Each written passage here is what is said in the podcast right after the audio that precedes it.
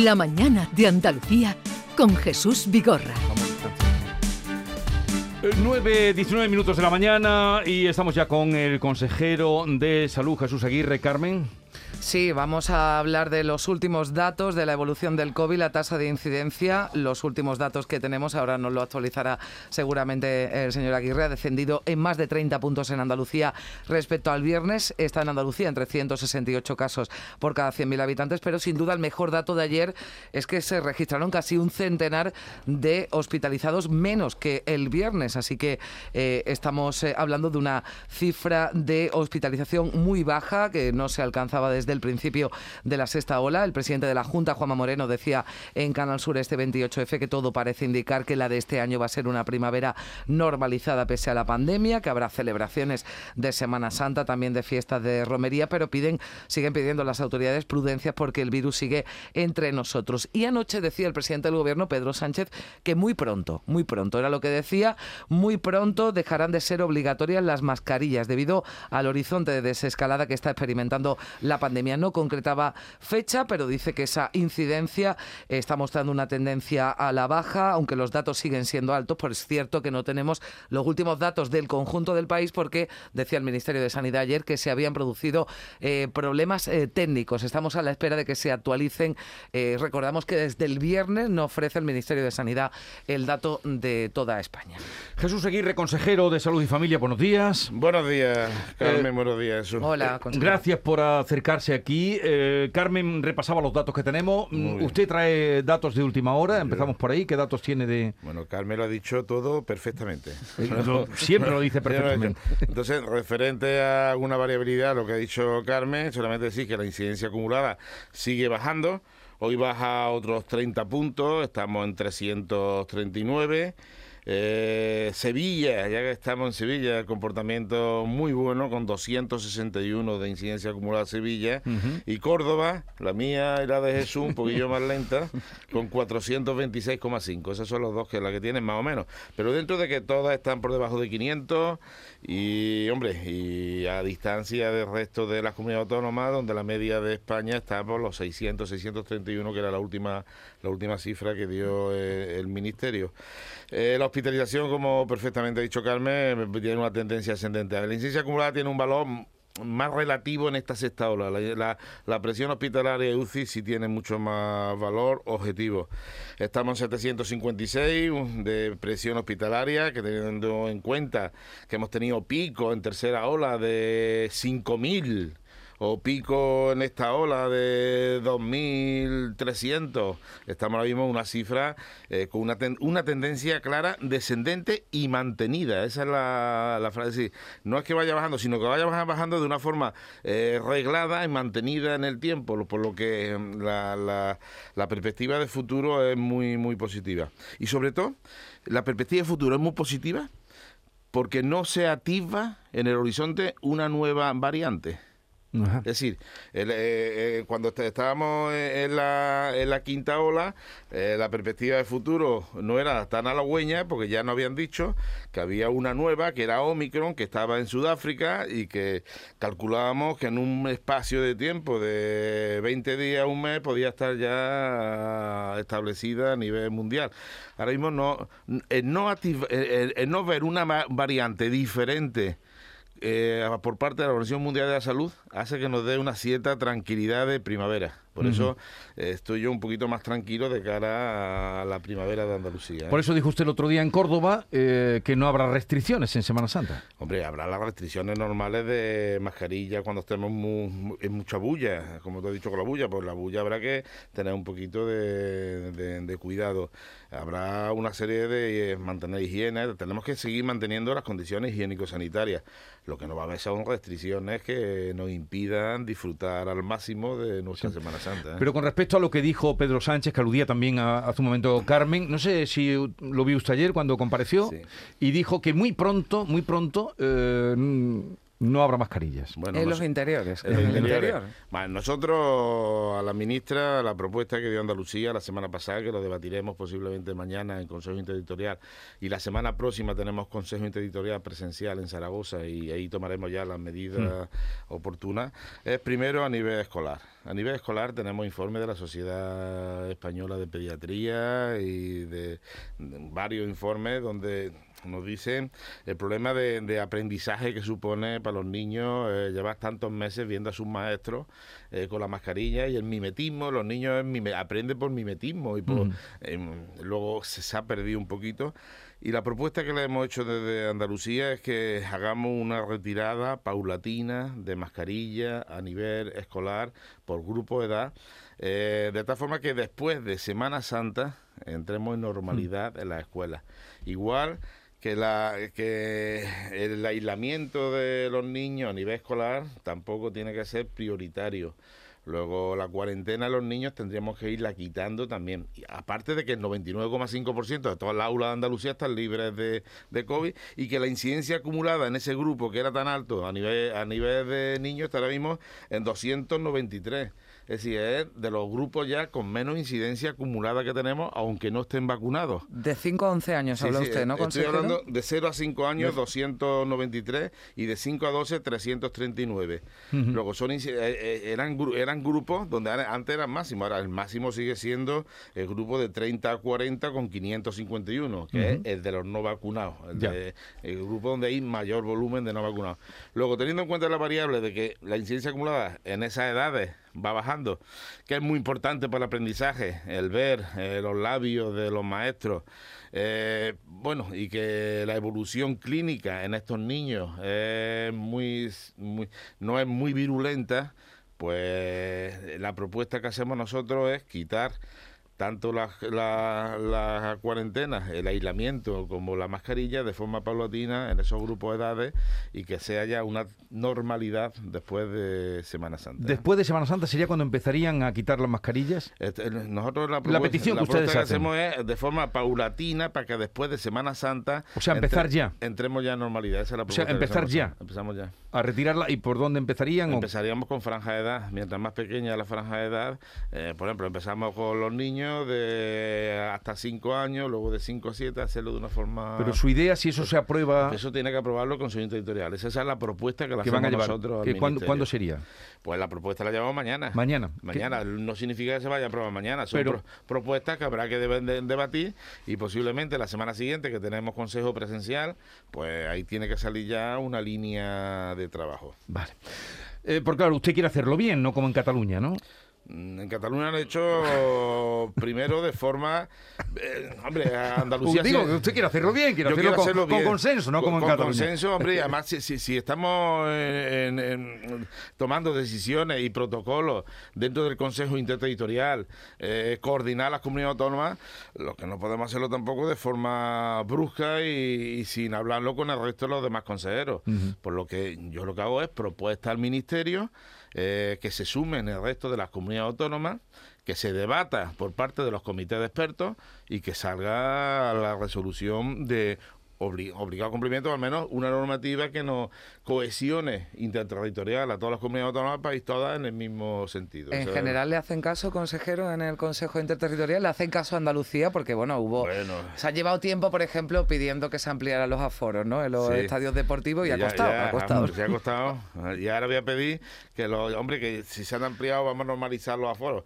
Que se deje tomarse... Se pueda uno consumir dentro también de, de, de los estadios que en lo que publicó el Ministerio. Antes de ayer se abrían los aforos al 100% a partir del día 4, pero se prohibía lo que es el consumo de bocadillos, bebidas, entonces nosotros lo que le vamos a pedir al Ministerio ya la normalidad, normalidad absoluta a nivel de los aforos con la parte esa específica de que se pueda eh, el ambiguo A partir del día 4, entonces aforo completo. Visite, visite nuestro ambiguo, sí. en el cine, visite nuestro Sí, además hasta una canción había que eh. cantaba eso. Eh, ¿Cómo van los rezagados de la vacunación? ¿Ha perdido usted ahí esperanza de seguir recuperando? Bueno, tenemos 280.000. Estamos hablando de un 280.000 en Andalucía. 80.000. Estamos hablando de un 3,7%. Pero un 3,7% que me supone un quebranto importante desde el punto de vista de hospitalización y de, y de, y de UCE y de, y de fallecimiento. Luego, nosotros seguimos todavía insistiendo. Tenemos 112 puntos de vacunación abierta, de vacunación libre. Ya no hay que llamar, ya hay nada más que, que presentarse, ya sea la primera, ya sea la segunda, ya sea la tercera, ya sea el niño, nada más que presentarse allí y, se apunta en el diraya, en el ordenador y, están funcionando perfectamente. Es decir, más facilidades ya no hay. No, no hay. Pero bueno, seguimos haciendo la llamada por ello y por los demás por ello y por los demás. Ya que le pregunta eh, Jesús por la vacunación, consejero, mm, ¿qué pasa con, bueno, pues con las terceras, las cuartas dosis ya, por ejemplo? Ya se está llamando a las personas que tienen alguna enfermedad, los inmunodeprimidos, se ha llamado un sector de la, de la población para una cuarta dosis. Pero ¿qué va a pasar a medio plazo con el resto de población, con la población mayor, con la que ya ha pasado cierto tiempo desde que recibieron esa dosis de refuerzo? Te puede hacer una, bueno, eh, lo que yo pienso, ¿eh? que no tiene que es lo que mi equipo pensamos que puede pasar con una cuarta dosis. Hemos empezado con la cuarta dosis en aquellos en el grupo 7, inmunodeprimidos, oncológicos, tratamientos especiales, el síndrome de Down mayor de 40 años, fibrosis quística, en total son unos 100.000, 105.000 que lo estamos llamando, se le está poniendo la cuarta dosis a nivel hospitalario, se está haciendo, a eso ahí sí se está haciendo un llamamiento persona a persona para eso. Bien, ¿por qué? Porque al estar inmunodeprimidos no desarrollan tanto anticuerpos como la población normal. Entonces mm, pierden esos anticuerpos de una forma más rápida y, están más expuestos a volver otra vez a sufrir el coronavirus. Entonces ese es el grupo 7 que, hemos empezado. Eh, lógicamente tenemos también el grupo mayor de 80 años, que son personas mayores cuya capacidad de producir anticuerpos es menor también. Luego es un equipo, es un grupo que vulnerable que tenemos que vigilar de forma especial. De ahí que sigamos tomando medidas específicas con las residencias de mayores y es donde menos apertura estamos haciendo en residencias de mayores. Eh, ahora mismo no hay ningún informe de la Organización Mundial de Salud ni de la Agencia Europea de Medicamentos referente a cuarta dosis en estos grupos. Que lo habrá, yo creo que lo habrá.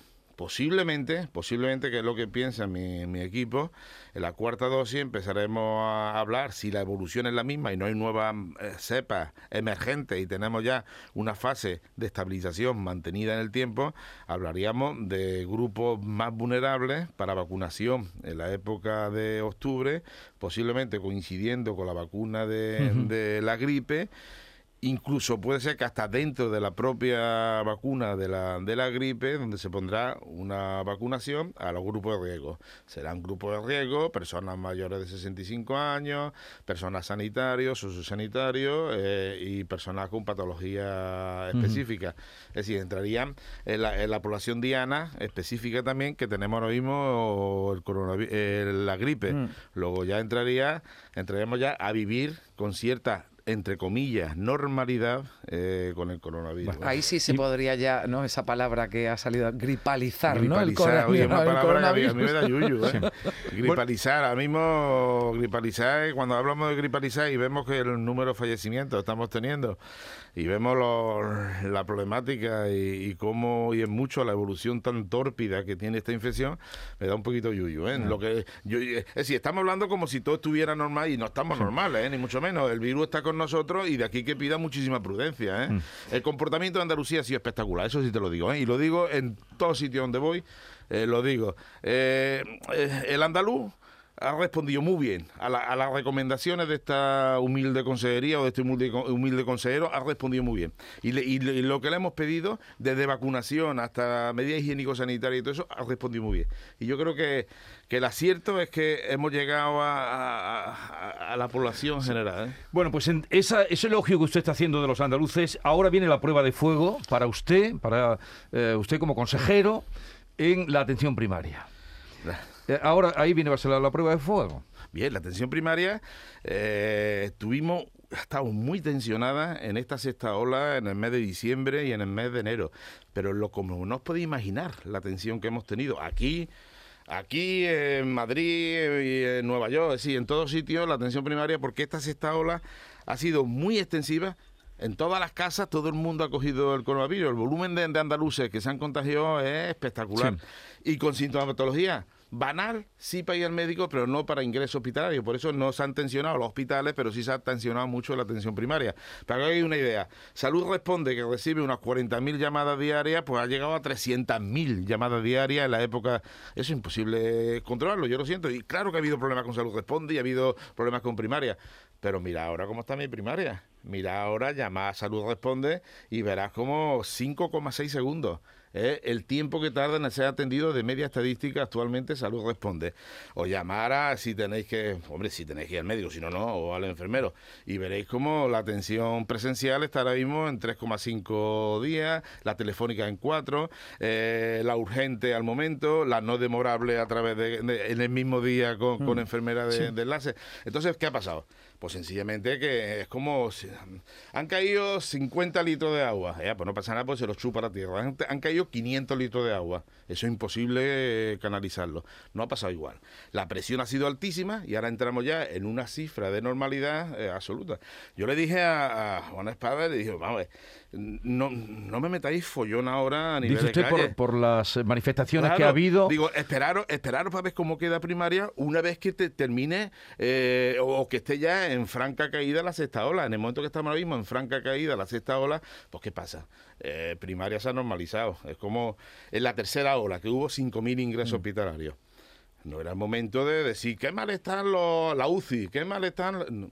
perdona, estamos en la sexta ola de un pico suficiente que no ha habido ni una cama en pasillo, ni una cama, eh, ningún, ningún, nadie se ha quedado sin UCI ni sin respirador, que hemos gestionado bastante o medianamente bien pero no es el momento de, pedir cuentas. Pide cuenta una vez que lleguemos a normalidad. En el momento que hayamos llegado a normalidad, pues ahora mismo la primaria la tenemos perfectamente controlada. Dice usted, ha dicho ya algunos datos, de 5,4 los segundos que se tarda en responder, en la media que usted tiene de lo que se, Salud responde.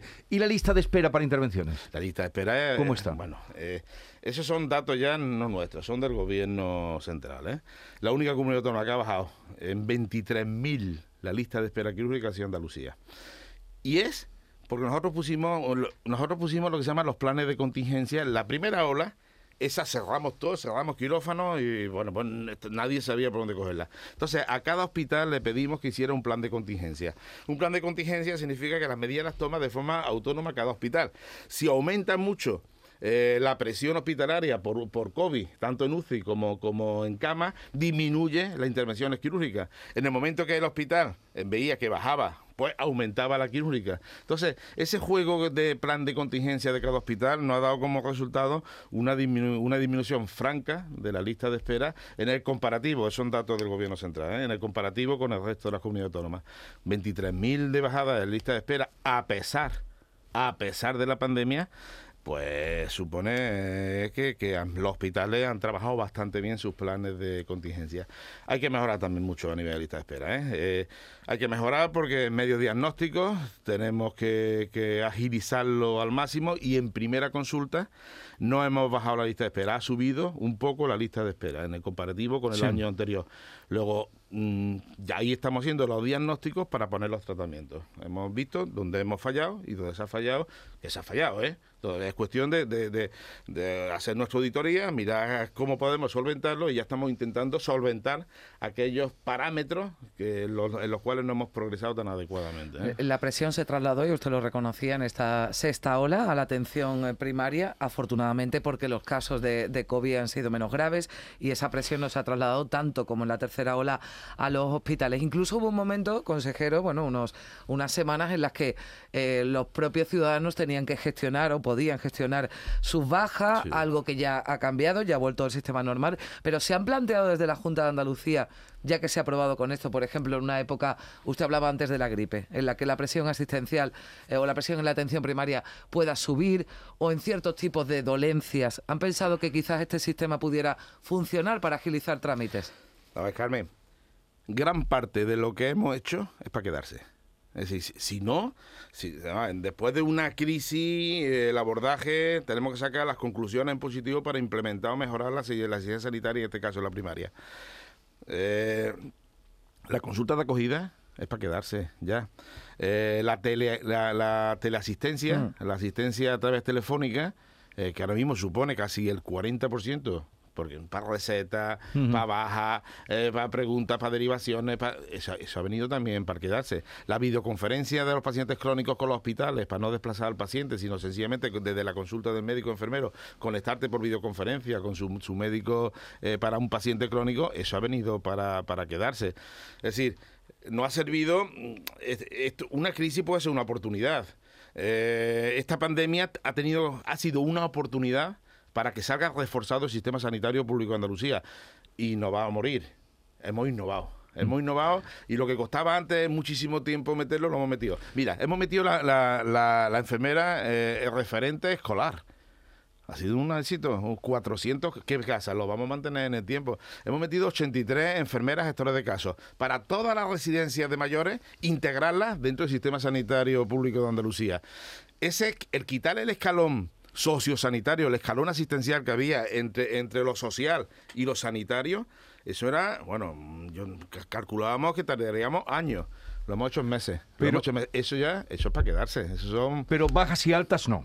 No, baja y alta. Baja y alta. Baja fue un tema, un, tema muy puntual de una presión grandísima, eh, donde eh, hicimos eh, que uno voluntariamente se hiciera el test. Ahora no. Ahora cualquiera que, que tiene que estar en aislamiento o las semanas por haber cogido el COVID, se le llama, a la vez que lo comunicas, tú lo comunicas por ordenador, no tienes que ir sí, al médico. eso no cambia. Un test de antígeno sirve como una prueba y además... Tú, lo comunicas y automáticamente te llega un SMS diciendo acuda de aquí a media hora o una hora tal sitio y se le hará. Entonces le hacemos nosotros un, comprobante a través de, un test de antígeno o una prueba diagnóstica de infección activa, pero eh, hecha por nosotros, hecha directamente por nosotros. ¿eh? Bueno, a ver, otra cosa. Eh, ¿Cómo ha funcionado la duplicación de horarios que usted puso, la consejería puso para atender precisamente la gran demanda que había? Ha dado, porque claro, los sanitarios a veces se quejaban de que llegaban ya exhaustos de todo lo que llevaban. ¿Esa duplicación de que echaran más horas ha funcionado o no? Eso ha venido para quedarse.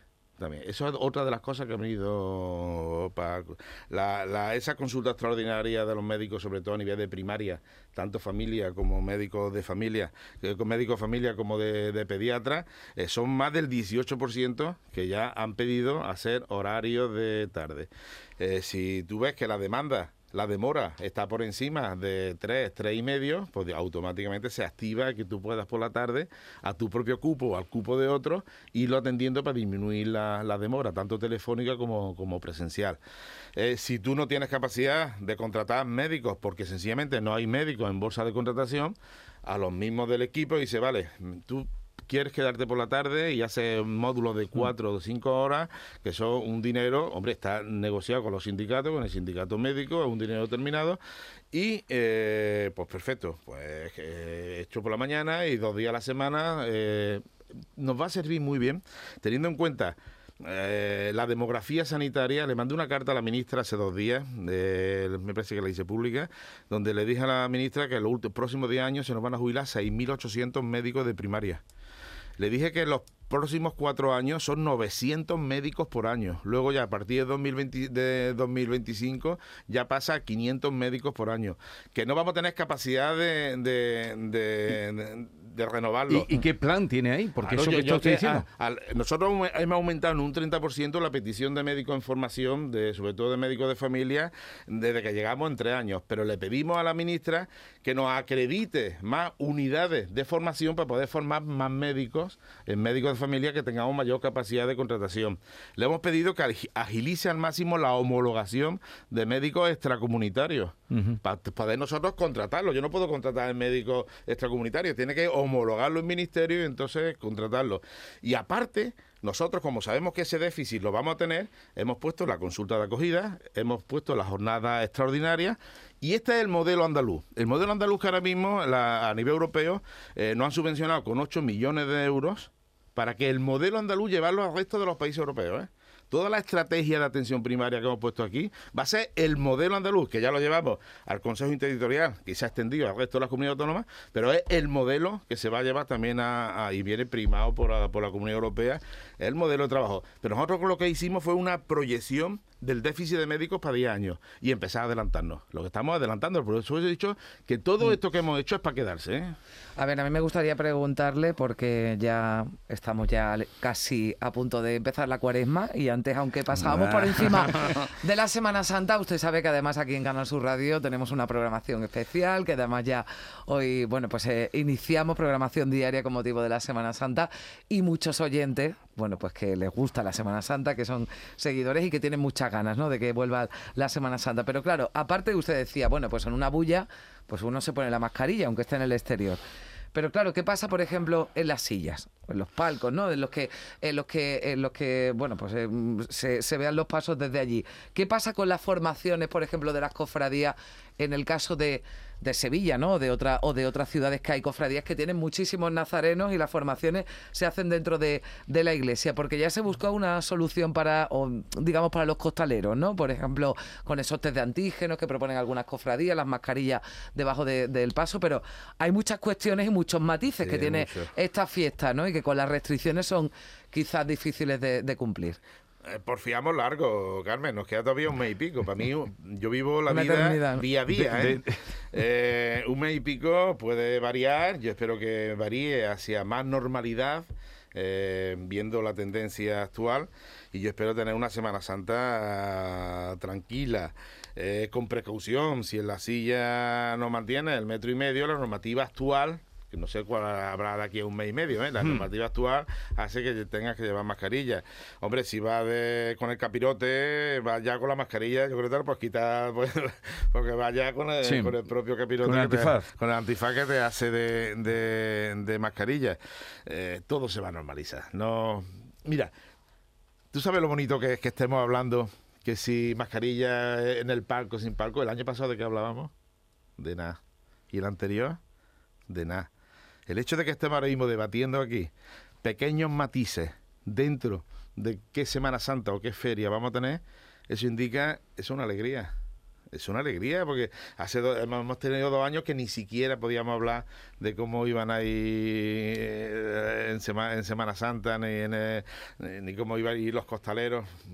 No había. Ahora ya podemos hablar de pequeños matices pero vamos a tener Semana Santa. Pero, ustedes articularán desde la Consejería un protocolo. El protocolo... A medida que se acerque con todo... Articulamos un protocolo, eh, el de previo a Semana Santa, banda de tambores, de cornetas, de, de costaleros, todo eso tenemos el protocolo que está ahora mismo vigente. Eh, para cuando llegue Semana Santa, nos queda un mes y pico, tendremos todavía tiempo de ver la evolución que tiene y posiblemente, posiblemente no habrá ninguna restricción más que la de mascarilla en la bulla, como he dicho antes, y, las precauciones propias y a lo mejor en costaleros.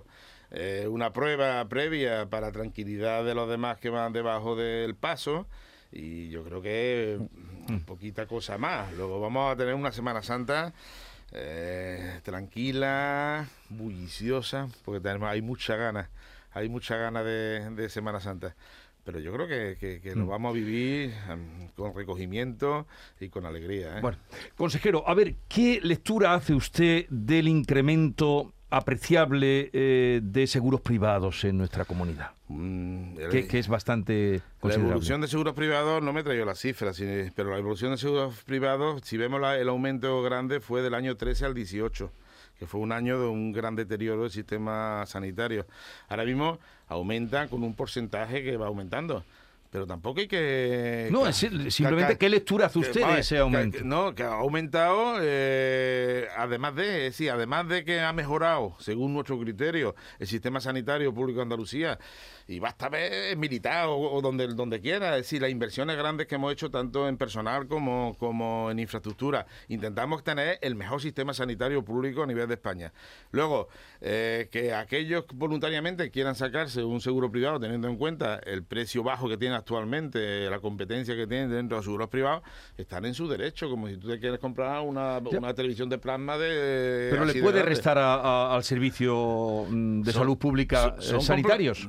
No, se complementan uno y otro, no tienen por qué restarle sanitarios. Al contrario, eh, los sanitarios del sistema público están mejor pagados que los del sistema privado en gran parte. Ese es el problema que tiene ahora mismo con la enfermería, que gran parte de la enfermería nos la llevamos nosotros y ellos se quejan de que le estamos absorbiendo gran parte de la enfermería. Pero que el sistema sanitario público y privado son complementarios, no son enemigos, no son enemigos en nada, tienen que sumar uno y otro. Y lo hemos visto desde la listeria que empezamos a trabajar conjuntamente hasta el propio coronavirus.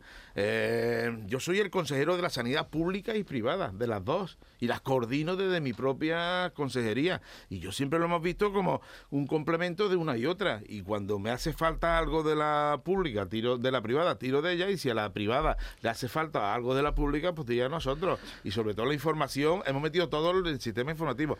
Luego, eh, que aumenta. Mm, el gran aumento fue del 13 del año del 13 al 18. Ahora mismo está en una fase de estabilización el tema de seguros privados.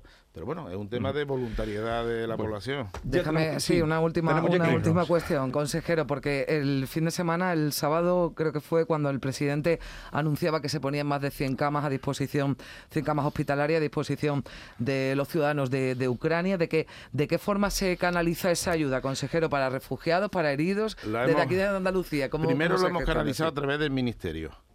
El ministerio es al que le hemos mandado cada comunidad autónoma la relación de disponibilidad. Tenemos un hospital que se llama de emergencia, que es el doctor Olori de Granada, que debería de conocerlo. Es el que tenemos de verdad ante catástrofes preparado y lo hemos preparado en dos años y lo tenemos preparado para emergencia. Es el que hemos puesto en manos del Ministerio. Quien lo coordina es el Ministerio de Sanidad. El Ministerio de Sanidad, nosotros le hemos echado las ofertas, en los costes serían a, nuestro coste de Andalucía, en la solidaridad andaluza, pero con coordinación por, propio, por el propio Ministerio. ¿eh? Bueno, una cosa. Eh, ¿Cuánta. Eh, la comparecencia próxima que tiene el Parlamento, cuándo es? Pues será la semana que viene. ¿Qué número es? De coronavirus será, si, si hablo de coronavirus será la 72. 72. la última vez que hablamos iba usted por la 67. 72. Es que tuve tres seguidas. ¿Sigue usted siendo el, que más comparecencia lleva de todo el país? Sí, de todo el país. Me sigue, me sigue, me sigue País Vasco con 34. ¿eh? Pero, bueno, eh, y otra cosa, la última vez que estuvo usted aquí le pregunté que si estaba dispuesto a seguir después de todo lo que ha pasado. Eh, me dijo que eso lo tenía que consultar con su mujer. ¿Lo ha consultado? Sí, hombre. ¿Y qué le ha dicho? Que me da permisividad administrativa. que le da permiso. no, pero al final, eh, no quiero banalizar el tema este, pero... No, pero era simplemente el presidente. usted, usted está dispuesto. El, presidente es el que tiene que hacer su gobierno. Pero usted está eh, dispuesto. Yo al presidente le he dicho que estoy a su entera disposición para lo que crea para lo que crea oportuno. Bueno, pues nada, gracias por la visita, como siempre, por la manera de contarnos mm. eh, la, actualidad y nada, le deseo lo mejor, consejero. Igualmente. Gracias, consejero. Y Jesús, un abrazo y ya sabéis que si tú me dices ven, lo dejo todo. ¿eh? Muchísimas gracias, consejero. Adiós.